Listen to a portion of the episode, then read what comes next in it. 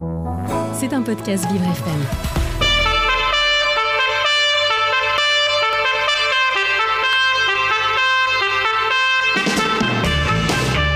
L'invité du 7-9, avec Dans le Noir, le restaurant qui bouscule l'essence. Noir, c'est noir. Il est 8h44, vous écoutez Vivre FM, la radio de toutes les différences. Et l'invité du 7-9 ce matin, c'est Valérie Mélé. Euh, alors, non, c'est pas présidente, c'est directrice générale de Résidence Comme Toi. Mais toi, c'est TOIT.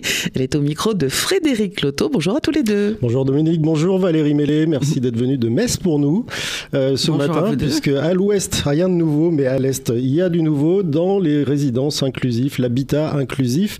C'est la foire d'empoigne en ce moment, entre le privé, le public, euh, la boîte, je me souviens de Sophie Cluzel, euh, secrétaire d'État aux personnes handicapées à l'époque, était venue sur cette antenne nous annoncer l'ouverture d'une boîte, à, une boîte à idées, une boîte à projets. Il y avait, je ne sais plus combien, 600, 1000, 1000 projets. Vous en faites partie et vous insistez sur euh, le fait que vous soyez, que vous construisiez des résidences inclusives et pas seulement des résidences adaptées. Quelle différence vous faites entre les deux, Valérie Mélé Ah ben, il y a une différence qui est, euh, qui est majeure, c'est que euh, ce n'est pas que du logement. En fait, l'inclusion, euh, certes, elle passe par le logement, le fait d'avoir un logement qui soit adapté euh, au bon endroit, etc. Mais ça ne suffit pas. Avoir un appartement qui soit euh, domotisé et adapté sur handicap euh, dans une résidence qui effectivement euh, euh, peut être euh, également adaptée euh, ne, ne suffit pas à l'inclusion. Il faut aussi de- un accompagnement. plus, Ben, il faut un accompagnement, il faut avoir, euh, euh, il faut avoir des personnes qui s'occupent de vous au quotidien et qui vous permettent d'avoir un, un respect de votre rythme de vie, euh, de votre projet de vie. Euh, si vous souhaitez travailler, eh bien, euh, euh, que vous puissiez avoir euh, la personne qui s'occupe de vous et qui vous permet de, partir à 7 heures. et puis d'avoir les transports en commun au pied de votre résidence pour pouvoir, pour pouvoir, qui soient accessibles, bien évidemment, pour pouvoir vous rendre à votre travail si tel est le cas ou, ou en faculté ou autre. Donc c'est ça, l'inclusion, ça passe aussi par ça. C'est être chez soi, bien, dans quelque chose qui soit adapté, dans une résidence adaptée, mais aussi avec les personnes qui vous permettent de pallier le fait que vous ne soyez pas en capacité de peut-être tout faire tout seul. Donc des personnes, des services, euh, Oui. du centre-ville pour pas se retrouver isolé et pas, et pas pouvoir euh, justement avoir une vie euh, telle qu'on l'entend. Tout ça, ça a un coût.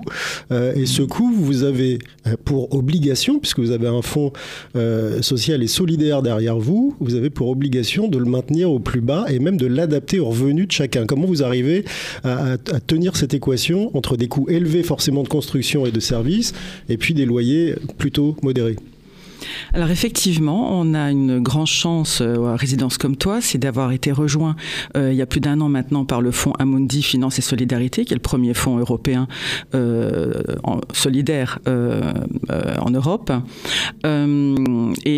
Nous avions de toute façon déjà dans notre ADN d'être accessible au plus grand nombre. Résidence comme toi doit être accessible au plus grand nombre, c'est-à-dire à la fois être accessible à tout type de handicap, quel qu'il soit, et d'autre part à tout type de revenus. Nous ne voulions pas effectivement réserver nos résidences à des personnes qui auraient simplement des revenus qui soient très importants. Donc euh, ben, l'équation elle est simple, c'est de, enfin elle n'est pas simple en fait, elle est très compliquée, mais c'est de maîtriser l'ensemble de la chaîne, on va dire, de la de la construction, c'est-à-dire euh, c'est ce qu'on évoquait il y a quelques instants ensemble, c'est conception que nous réalisons, c'est la construction que nous maîtrisons, c'est même le, je dirais la, la gestion locative derrière, euh, et en plus d'être accompagné par un service d'aide à domicile qui euh, relève du premier groupe euh, associatif et qui a pour objectif effectivement de prendre en charge nos locataires, mais avec une rentabilité qui leur permet d'être à l'équilibre. hein. On est dans on est dans ce modèle économique où tout doit être maîtrisé et éviter le cumul, euh, éviter le cumul des marges et ce genre de choses. On est vraiment dans l'économie, hein, désolé. hein. Vous enlevez, euh, vous enlevez tout le gras que chacun se, se fait en général sur ce genre de projet euh, pour arriver au final à avoir des loyers qui sont aux alentours de, qui peuvent être de 700, 750 euros? Alors, oui, ça dépend de la typologie, évidemment. Alors, notre engagement sociétal, en fait, hein, euh, notre engagement à impact, est notamment de permettre à nos locataires d'avoir 42% de reste à vivre une fois qu'ils ont payé leur loyer chargé. Donc, en fonction, euh, bien évidemment, de la typologie de l'appartement, puisque nous avons des appartements euh, qui sont de type T2 pour la personne seule, mais du T2+, du T3 et du T4, même dans certaines résidences, pour pouvoir accueillir des familles, ou de la colocation, puisque ça peut être un projet. hein. Euh, donc, on se base effectivement sur le fait qu'une personne en situation de handicap qui ne peut pas travailler perçoit un certain nombre de prestations, type allocation d'adulte handicapé, majoration de vie autonome, et bien évidemment, ils ont droit à euh, l'allocation logement. Et tout ça cumulé leur fait un certain, un certain revenu. Et effectivement, quand on a des loyers et qu'on est en personne seule et qu'on a un loyer à 700, 700, 740 euros, eh bien, on est complètement dans les critères des 42% de reste à vivre. Alors, ils se retrouvent à combien dans ces, dans ces résidences qui sont encore à l'état de projet, puisque la première ouvrira euh, aux alentours de mars, euh, Oui. nous avez-vous dit. Oui. Euh, vous, vous cherchez quoi? Des grands ensembles, de tout, de tout petits ensembles? Parce qu'il y a tous les modèles dans ce, dans ce domaine-là. Alors, notre modèle, notre modèle économique est que nous ne faisons jamais de résidence en dessous de 25 appartements. Pourquoi? Euh, pour une raison simple, c'est que euh, notre concept des résidences comme toi, c'est effectivement d'a- d'avoir des résidences qui sont adaptées, meublées à tout type de handicap, domotisées à l'extrême, mais surtout avec un service d'aide à domicile qui est présent 24 heures sur 24 et 7 jours sur 7 et qui peut intervenir à la demande auprès euh, de nos locataires. Les, les coûts, les coûts de ce service d'aide à domicile sont répartis euh, à égalité entre les locataires ou est-ce que c'est en fonction de la- du niveau de consommation? Alors, le principe est euh, la, la mise en commun d'un seul et unique service d'aide à domicile au sein de notre résidence et de mutualiser une partie des plans d'aide individuels que chaque locataire euh, dispose au titre de la prestation de compensation du handicap ou de l'aide personnalisée à l'autonomie. Donc, nous avons une grande mixité au sein de nos résidences avec des personnes qui peuvent avoir euh, d'une part des, handicaps qui peuvent être très euh, très différents et avec des, euh, des, besoins en aide, euh, je dirais quotidienne, qui peuvent être très variables. Donc l'idée, c'est qu'ils mutualisent une petite partie de leur plan d'aide. Donc euh, 25 appartements, si chacun met une heure en commun, on arrive à faire du 24 heures sur 24 et du 7 jours sur 7. Mais c'est une vraie ingénierie sociale aussi. Ça demande une grande expertise et un savoir-faire. Et c'est le cas de notre partenaire Amael, qui, qui fait ça depuis plus de 15 ans dans l'habitat inclusif qu'ils ont en Alsace. Ce jonglage économique, euh, est-ce que vous pourriez arriver à le faire dans d'autres régions où les coûts euh, d'investissement, les coûts des terrains sont plus élevés? Je parle là notamment du sud. Bon, Il n'y a pas que le Sud, hein, il y a aussi toute la région parisienne, hein, vous avez raison, et d'une façon générale, toutes les métropoles. Alors, euh, la maîtrise, la maîtrise du foncier est indispensable. Je vous l'ai dit, l'échelle, euh, l'équilibre économique est tenu et il doit être effectivement être maîtrisé à tous les niveaux. Donc, le mot d'ordre, c'est économie, économie, économie à tous les niveaux, au niveau de résidence comme toi, sans pour autant, attention, euh, déroger à la qualité de nos produits. C'est très très C'est important. le risque. Ben, c'est le risque, mais en même temps, euh, nous nous occupons de la gestion locative et puis de l'entretien de nos résidences. Donc vous comprendrez qu'on ne va pas faire n'importe quoi Il non y aura un plus. petit effet boomerang derrière. C'est pas l'objectif. hein. On, on fait des choses qui sont, euh, qui sont effectivement. euh, on a vraiment éprouvé euh, le matériel qu'on a choisi, euh, notamment par, par un- la construction d'un appartement témoin. Où on a essayé tous les matériels possibles et imaginables. On l'a fait tester énormément par les personnes en situation de handicap, les Ça a même été etc. conçu, si j'ai bien compris, en partie par des personnes de votre équipe qui sont en situation de handicap? Alors, dans, dans notre équipe, on a des spécialistes du handicap. Alors, on a euh, euh, des personnes, surtout. Je n'ai pas de, de personnes en situation de handicap, malheureusement, dans mon équipe. Mais c'est un. En revanche, on est très, très, très accompagnés par de véritables amb- amb- ambassadeurs, j'ai envie de dire, euh, qui sont euh, nos futurs locataires, qui, pour certains, attendent depuis plus de trois ans euh, notre, notre résidence, faute de trouver, effectivement, euh, un logement euh, adapté. Donc à vous leur, les euh, avez euh, intégrés ah, à complètement, complètement. Ils sont intégrés, ils, ont, ils, ils nous ont participé à l'amélioration de notre prototype avec euh, des conseils qui nous ont été donnés et que nous, dont nous avons tenu compte, tout à fait. Alors, j'ai pas répondu à votre question par rapport au prix du terrain, je m'en excuse. Euh, vous parliez de la difficulté, effectivement, donc euh, la difficulté de trouver des, des, des emplacements euh, qui répondent à notre cahier des charges en termes de centralité. centre- Centre-ville à Marseille, Lyon, Paris, Rennes, Lille, ça va être compliqué. Ça va être compliqué. Donc, on rencontre effectivement toutes les collectivités. On essaye de les sensibiliser à notre projet. Certaines répondent favorablement à notre projet et, euh, et consentent effectivement. Euh, Certaines collectivités ont aussi des réserves foncières et parfois, effectivement, on arrive à avoir des emplacements qui sont qui sont intéressants et à des tarifs qui nous permettent euh, effectivement d'avoir un équilibre économique euh, et de loger et de loger les personnes en situation de handicap de cette ville. Euh, on est par exemple très bien accompagné au Havre. hein. le Havre a, a répondu à notre appel. On est en cours actuellement avec la ville d'Angers. Donc ça, c'est des, des, des collectivités qui répondent et qui sont, et qui sont présentes. Qui vous font un prix sur le foncier, sur le terrain Alors c'est pas forcément un prix, mais en tout cas, ils sont très accompagnateurs. On parlait d'inclusion, vous parlez d'habitat inclusif, ça voudrait dire que euh, quelqu'un qui n'est pas en situation de handicap pourrait aussi euh, euh, louer chez vous ou est-ce que c'est exclu et, et vous réservez en fait vos résidences, résidences comme, comme toi euh, uniquement aux personnes en situation de handicap? Alors, ma réponse, euh, ça va être une réponse de Normand. hein. C'est c'est oui et c'est non. Euh, ça dépend de la taille de la résidence. Notre, euh, je vous l'ai dit, il nous faut, pour avoir un 24 heures sur 24 et un 7 jours sur 7, il nous faut suffisamment euh, de prestations et d'heures, d'heures prestées pour pouvoir réaliser cet engagement qui est le nôtre auprès de nos locataires. Il ne s'agit pas de promettre du 24 heures sur 24 et qu'après on leur dise, bah, finalement non, euh, ce sera du 8 heures, euh, 8 heures, 16 heures et puis la nuit et puis personne. C'est pas du tout l'objectif.